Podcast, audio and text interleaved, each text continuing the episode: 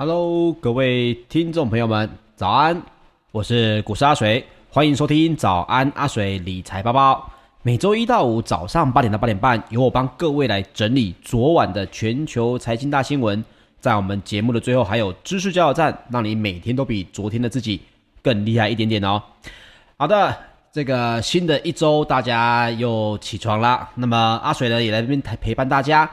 首先呢，我们来看一下美股方面的这个最新的消息哈、哦。那个首先呢，是美国最新公布的这个非农就业报告哦。呃，有部分的媒体说呢，这缓解了通膨的疑虑哦。那么在公债殖利率呢应声下挫的情况下哦，也激励了美国的科技类股走强。这个美国的四大指数呢，在上周五六月四号也全面的攀高。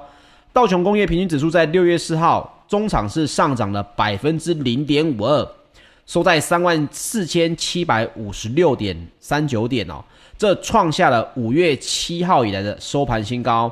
那么纳斯达克指数呢，则是上涨了将近要两百点之多，是百分之一点四七的涨幅哦，收在一万三千八百一十四点四九点。那么标准普尔五百指数则是上涨了百分之零点八八。收在四千两百二十九点八九点哦，那费城半导体指数呢，则是上涨了百分之二点三九，还蛮强劲的，收在三千两百一十四点一四点，这也是创下了四月二十七号以来的收盘新高哦。所以今天大家可以稍微来关注一下，在上周呢，我们这个台股哦，受到这些半导体公司疫情的这些影响。那么跟现在呢，美股在上周五哦，这个整个费城半导体指数这么强劲的情况下，台股会比较偏向哪一边来走呢？这个大家可以关注一下。如果大家问阿水的意见的话，我个人是认为哦，呃，就我上周的周报来讲啊，本周呢，虽然今天有可能会因为上上周美股还不错，所以今天有可能还是有一些不错的涨幅，但是啊，各位要注意一件事情。如果今天台股选择的是不走上礼拜五美股的路，那么台股有没有可能在这一周开始进行一个回测月线的修正呢？这个几率就很高了哦。所以各位可以稍微关注一下，今天礼拜一哦，这个台股选择的方向是哪一点？这一点对于我们台股的投资人来讲，我个人认为还蛮重要的哦。好，美国劳动部呢在四号公布的这个数据哦，显示了。五月份美国非农业就业人数新增了五十五点九万人哦，这个数字呢，其实远逊于道琼社调查的经济学家预测的值哦。这个值原本预测是六十七点一万，但是呢，实际上的非农就业人数只有五十五点九万。好，很多人一定会觉得，诶，那这样子美股应该要跌啊？为什么美股反而是涨呢？不是属于所谓的复苏不如预期吗？那跟大家分享一下啊，最主要是这样子啊，最主要是因为失业率呢，从四月份的百分之六点一，它已经下降了百到百分之五点八哦，这个是优于市场预估的百分之五点九。另外呢，四月的新增的这个非农就业人数哦，也是上修的。所以大家看到这份报告，其实背后的看法是什么呢？也跟大家来分享啊。目前华尔街对于这样子的一个报告出来是说太好了，这个数字呢还是没有太差，所以呢就业人口数还是在增加，包括失业率是在下降的，所以经济复苏是好的，而这个数字又没有比经济学家预估的六十七点一万高出太多。啊，高出太多，大家就会担心。那么接下来呢，是不是又要来聊到通膨的问题了？是不是这个联准会呢又有可能要出手干预了？所以，包括上个礼拜四也跟大家分享过，五月份的就业报告也显示哦，许多企业呢为了吸引人才，纷纷决定拉高薪资。这个五月的平均薪资呢，时薪。也月增了百分之零点五哦，来到了每小时三十点三三美元哦。那另外呢，也跟大家分享啊，美国的劳动力的参与率呢，也还是稍微在下降，来到了百分之六十一点六。好，这个地方呢，我们稍微来聊一下哈。刚刚我们提到这个数字没有比预期的还要高，而美股呢现在的反应却是觉得这个新闻实在是太好了，所以包括四大类股都是走阳的。那么各位可以看到哦，其实重点在于华尔街的反应哦。我们在讲上讲这些非农啊，或者是小非农，我们常常会变成是说，诶，这个数字好像增加就是好，或这个数字增加就是不好。各位要来有一个印象哦。在目前的市场当中，包括美股市场当中，大家比较担忧的，并不是我们讲的快一点呢，并不是这些人有没有去上班，这些人有没有工作可以做。其实华尔街关心的一个问题啊，是把层面拉得更高。这个地方呢，他们担心的是通膨的问题会不会提早出现，所以他们一方面希望经济继续复苏，毕竟这是整个经美国经济要能够恢复到。疫情前的一个重要议题，可是他们又不希望复苏的太快，让这个呢，我们以前跟大家说过的金发女孩的快乐时光啊，这个故事跟大家讲过了啊。金发女孩来到这个森林里面哦，看到三只小熊的这个房子里有很多的这个呃美食。这一段呢，在熊回来的这个时间当中呢，就是金发女孩的这个快乐时间哦。现在也是这样子。我们享受着经济复苏啊，美股经济复苏的一个成长，但是呢，什么时候熊会回来？熊回来不就是熊市吗？熊市的回来代表，诶，这个 party 结束了，我们呢可能因为通膨的关系要来增加利率了。FED 只要增加利率，这些科技业他们就会觉得非常的痛苦，因为借的钱利息就增加了。哦，这个整体观念你有了之后，其实你看这些新闻，你就会觉得并不是这么复杂了哈。那么同时间呢，我们跟大家来分享一下刚刚提到的劳动力的参与率哦下降有没有什么背后的因素哦？首先跟大家来分享一下什么叫做劳动参与率。劳动参与率的意思是说呢，他们认为啊，介于十五岁到六十四岁的民间人口总数。这些人是应该要去劳动的啊，就是十五岁以上、六十四岁以下，他认为你要去劳动的。而我的劳动力呢，就是把就业跟失业者的人数加总啊，一个是分母，十五到六十四岁的人口总数，这是分母；分子呢，就是就业者跟失业者的人数加总。那么这个数字是六十一点六哦，给各位一个观念，跟大家报告一下。这个数字在美国呢，其实在二零零九年之前哦，大概都在百分之六十六以上，而到了二零一零年之后呢，其实它就已经开始下降了。而二零一九年，也就是疫情开始的二零二零年，那一年的数字呢，从百分之六十三迅速的掉到了将近要百分之六十哦，百分之六十。所以现在回来了吗？其实还没有。同时，这讲了两件事情。第一，美国的劳动年龄同样遇到了所谓的战后婴儿潮，已经开始要步入退休生活了。也就是呢，我们已经超过六十五岁了，我要来准备退休了。所以呢，这个劳动参与率呢，它就会不断的在下降，包括了劳动力这一块呢，也是不断的在减少。所以各位也可以稍微来了解一下分母跟分子。此消彼长的速度，就是影响整个劳动参与率一个很重要的关系。那各位会说，这这跟我投资有什么样的关联哦？有哦，各位要记得，所有的经济发展靠的就是所谓的劳工啊。毕竟我们现在不是 AI 时代嘛，我们现在所有的劳工呢，还是非常重要的公司的一个资产。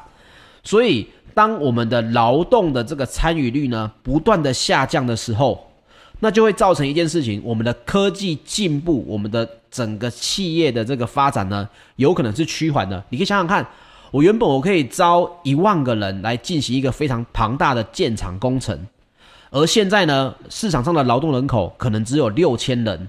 那么对我来讲，我想要争取这六千人来我这里工作，我是不是要用更高的薪水来去吸引他们？现在美国遇到的问题就是这样子。所以刚刚讲到的美国每小时的平均薪资为什么会出现月增百分之零点五这个情况？各位不要小看这百分之零点五哦，这是每个月哦。换句话说，你把它换成年的话，其实等于是薪水直接加了百分之六左右哦，啊，薪水加了百分之六，所以也高于预期，薪资应该要成长了百分之零点二。同时哦，也跟大家来分享一下，细分这个整个美国的就业行业来看哦，目前最多的呢，休闲跟酒店行业哦，新生新增的这个二十九点二万的就业人口，大部分呢都来自于餐馆跟酒吧。所以这个数据其实只是告诉大家，现在美国的餐馆跟酒吧呢，渐渐的在复业，所以需要这些劳动人口。同时，老板们呢，也为了争夺这些劳动人口，愿意开出比较高的薪资哦。这是已经是年增百分之六的薪资了。各位可以稍微来关注一下。我相信，平均每小时薪资在月增率呢，在之后只会越来越高哦，并不会越来越低。哦，所以包括了有像是庞克莱的首席美国分析师加蓬，他也认为就业市场哦仍需要几个月的时间才能明显的改善。好，那也包括了市场呢普遍的认为这份就业报告哦虽然很稳健，但是呢又刚好不会使得联准会的决定呢在削减量化宽松的这个货币政策哦，所以大家会觉得说太好了。经济是复苏的，但是呢，又不会通膨到这个让人家感觉到下一次联准会就要出手干预了。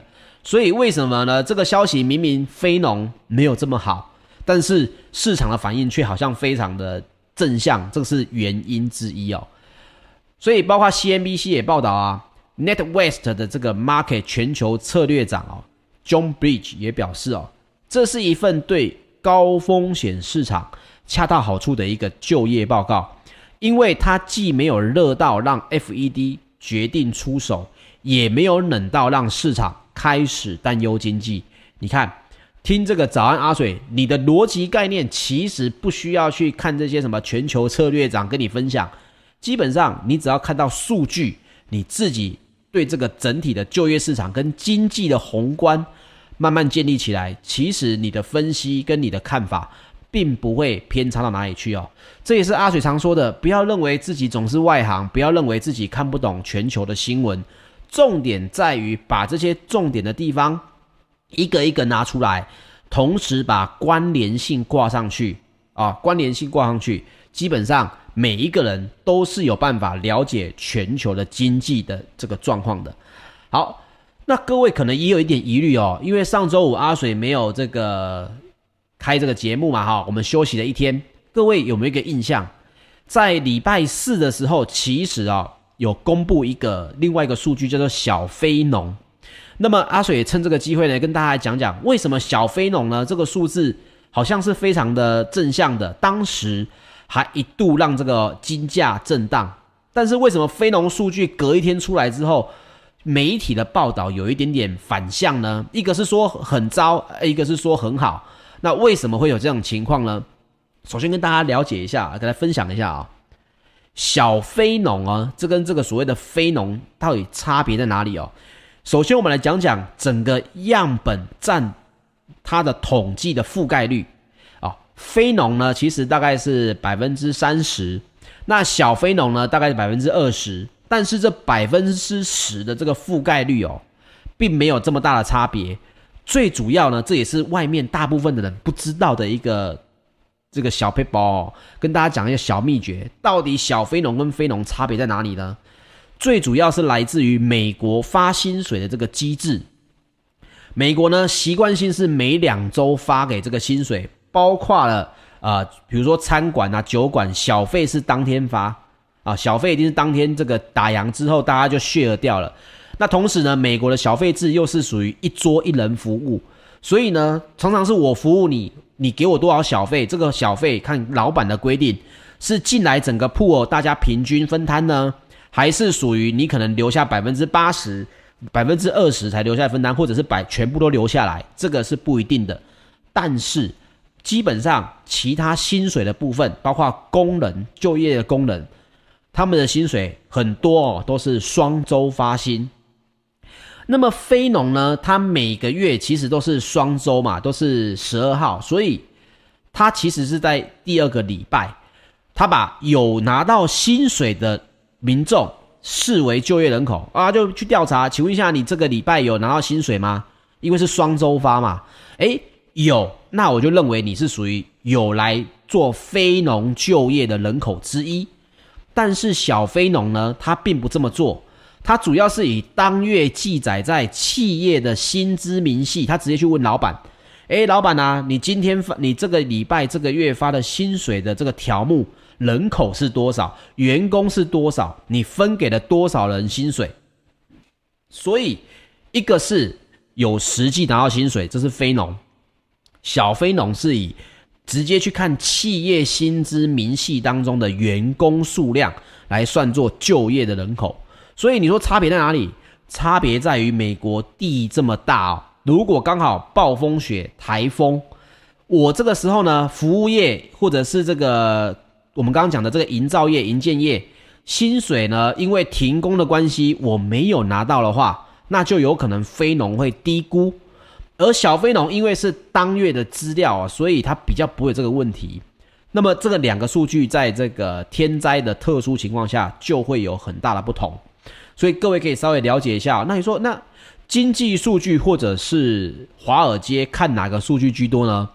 是以非农为主哦，但是非农是以实际拿到薪水的员工的反应哦为这个就业人口，所以各位也可以看一下说相关的这个数据哦，他们在统计上面还是有点落差的，不能因为说这个地方的人口一定比较多，或者是这个数字比较大，它就是怎么样哦。一定要跟当下的，包括我们刚刚提到了天气的因素，这个时间的因素来去做相关的这个调整的。比如说，我举个最简单的例子，有没有可能因为这个中间有一段年假，所以想要找工作的人会觉得说呢，我年假还是来去休息好了，年假过后我再去上班，那么他自然而然就不会算在这个月的这个非农就业人口里面嘛。同时，也跟大家分享啊。美国呢，现在有内部有一个声音，他说：“为什么这个数字会比较少呢？原因就是因为美国政府发放的这个失业补助金哦，这个补助金哦太多了，所以大家对于这个要不要就业这件事情呢，有些比较 lazy 的人，就是啊，我还觉得没无所谓，比较懒的一些人呢，可能就会觉得我靠失业救济金现在还过得去，我不想这么快啊就回到公司去上班。”也是因为这个关系，所以呢，对于这个非农的就业人口有部分的影响，这个也跟大家来稍微分享一下。那在美股方面呢，最后我们再来分享三个比较大的重点哦。第一个是叶伦呢，同时分享了这个他对于美国通膨率他的看法，他认为今年应该会攀升到百分之三左右啊，百分之三左右。那另外呢，包括 G7 啊，也敲定了这个要敲定。全球的最低的企业税应该会落在百分之十五，这比拜登原本提出来的这些全球企业啊，包括脸书啊，他们在这些相关的企业税都是比较低的哦，所以对于整个美股市场来讲，也都是偏正面的一些消息。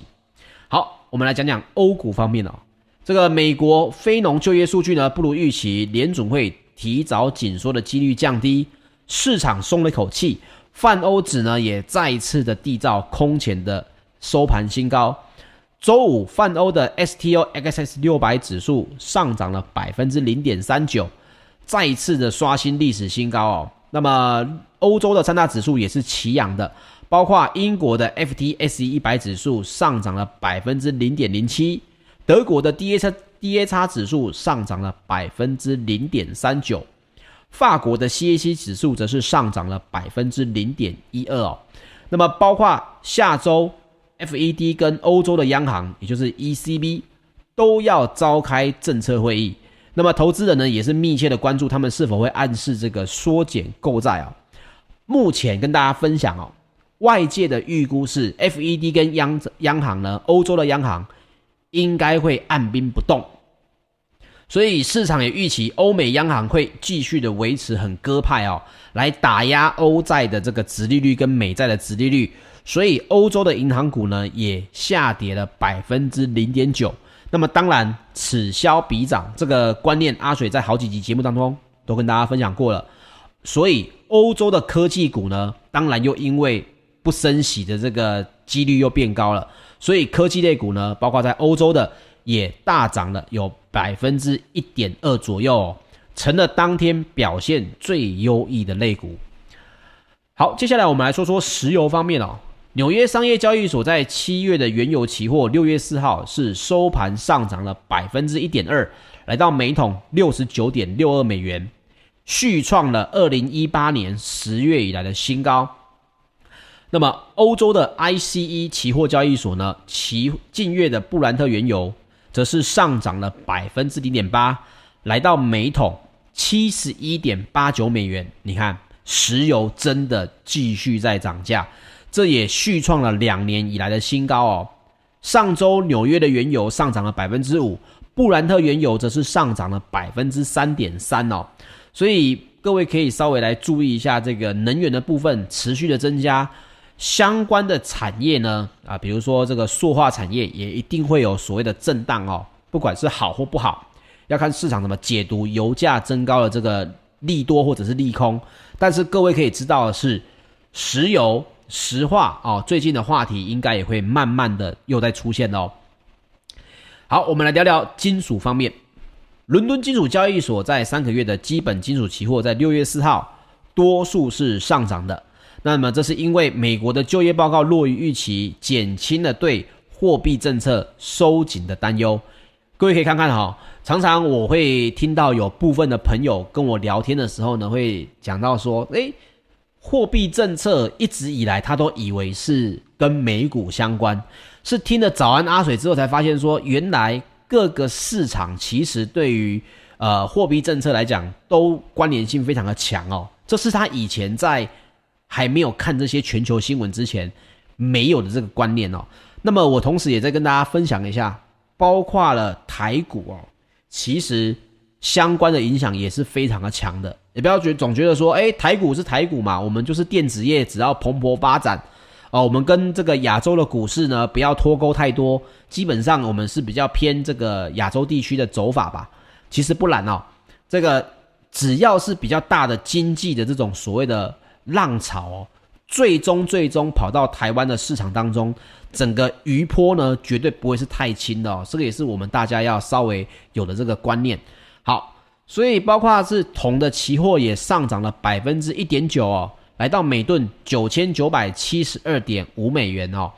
那么上周呢，包括了铜、铝、铅、锌、锡、镍啊，基本上。全部都是在下跌的啊，这是因为上周呢，大家会开始担心说，哎呀，这个所谓的这个 QE 啊，会不会开始缩减呢？毕竟上周都是属于通膨非常强劲的这个新闻居多哦。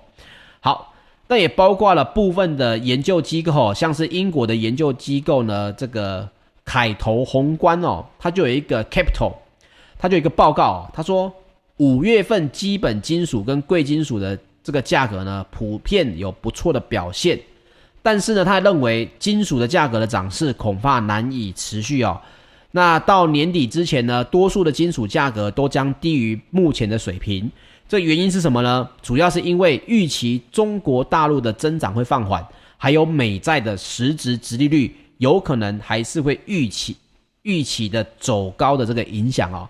那么这篇报告呢，各位有兴趣的话，可以自己去稍微 Google 一下。我是认为他想的有点太过笼，嗯，武断了一点点，因为毕竟他会认为说整个铜的走势受到中国大陆的这个刺激力度呢，有可能会缩减，所以基本金属的价格确实在下半年有可能会走弱。可是各位要了解到的是哦，这个相关的通膨问题，目前为止还没有任何一个国家敢出来说我们控制得很好。啊，美国一直是说，如果问题出现，我们有足够多的工具来去应付。但是这个通膨的问题已经消失了吗？还没有，还没有消失。一直到各位，你一定要注意哦，包括叶伦也说了，百分之三的这个数字呢，原本是百分之二嘛，现在已经达到百分之三了。这个数字出现之前呢，都不能说是通膨有可能会受到压抑哦。所以像是这种大宗的商品。基本的这种金属商品价格或许短线上面还是有可能持持续的去震荡哦。这个跟这份报告来讲，我本身的看法有稍微这么一点点的不同哦。我认同他的看法跟说法，但是时机点，我认为你讲在下半年呢，有点太快太早了一些。好，接下来我们来聊聊贵金属的方面。纽约商品期货交易所八月的黄金期货在六月四号上涨了十八点七美元啊，来到每盎司一千八百九十二美元。那么也跟大家分享一下上周金银铂鈀它的涨跌幅哦，分别是黄金上周哦，黄金上周上涨了总共是百分之零点七，白银的部分呢则是下跌了百分之零点四，铂金的部分则是下跌了百分之一点五。鈀金的部分呢，则是上涨了百分之零点四哦。那么，包括像是凤凰期货期权公司的董事长格雷迪也表示，金价要持续站稳在每盎司一千九百美元以上，仍然是会有难度的，因为通膨的压力可能会迫使美国的联准会采取行动。你看，刚刚这个英国的机构是这样讲，现在另外一个期权公司的董事长讲了另外一个说法，因为他说。他的认为，通膨的压力还是会造成美国联准会会有行动，所以呢，黄金要持续站稳在每盎司一千九百美元以上呢，是有难度的。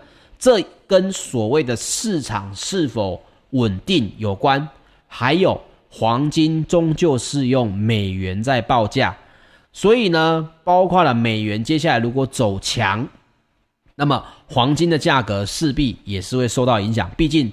它是用黄金计计价的情况下，一定是此消彼长哦。价格如果没有变动，那么你用什么？你用什么货币来购买？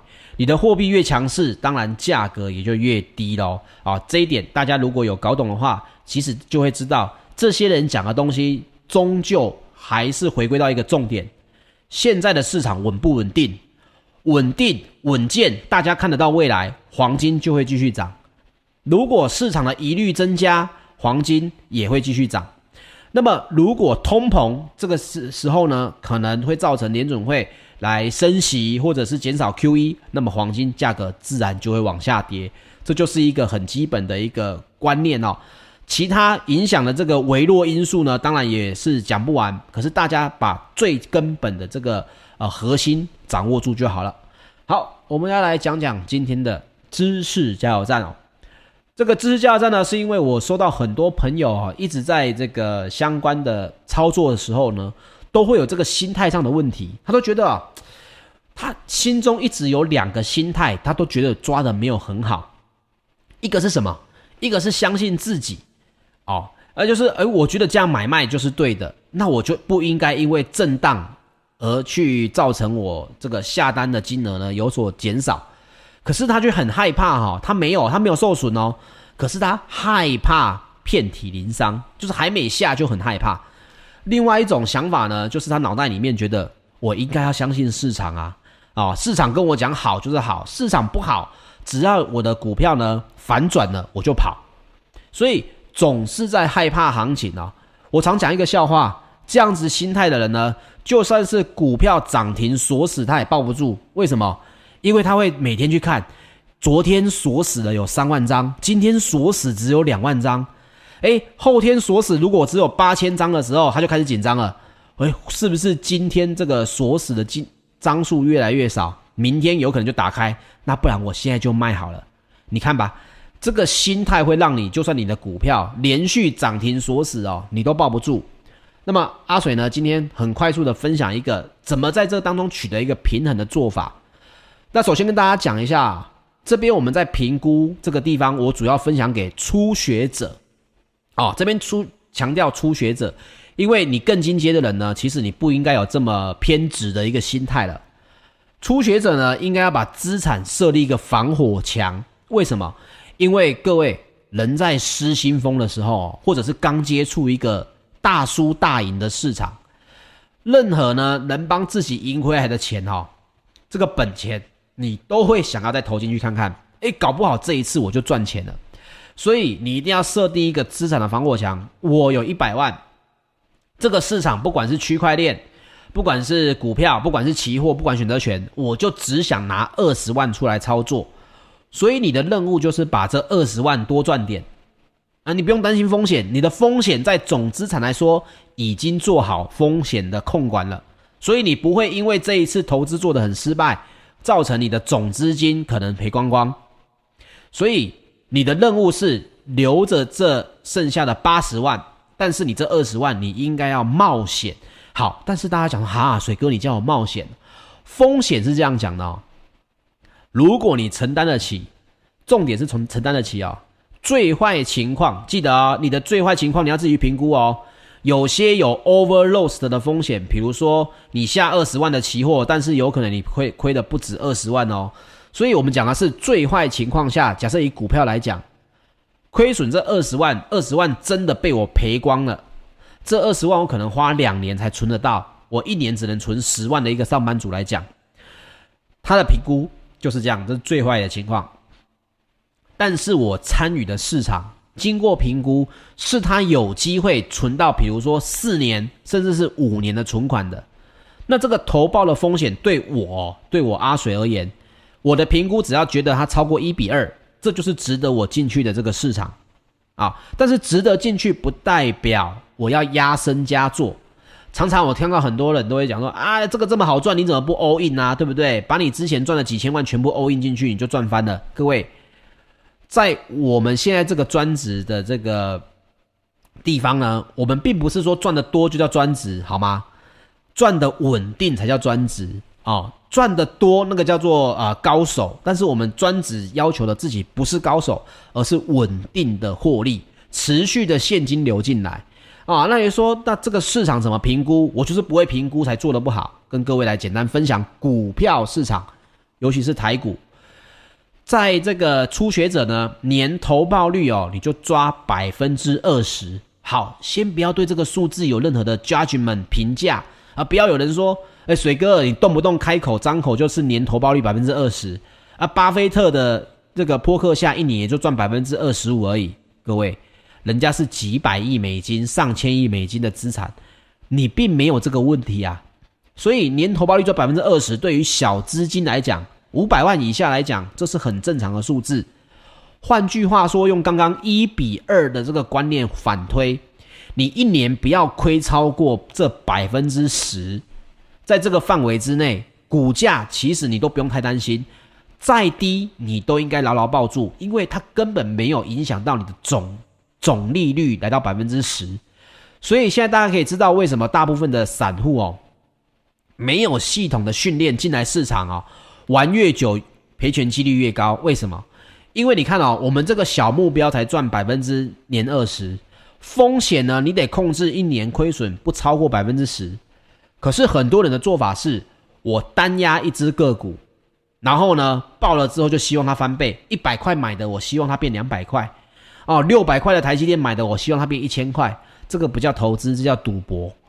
所以股票没有在每天涨停锁死的，只要进去市场这个钱，你的风险没有这么高，一年我就可以控制在百分之十以内，我都应该要继续的参与市场，因为输了不亏，赚了呢，我省下我很多时间。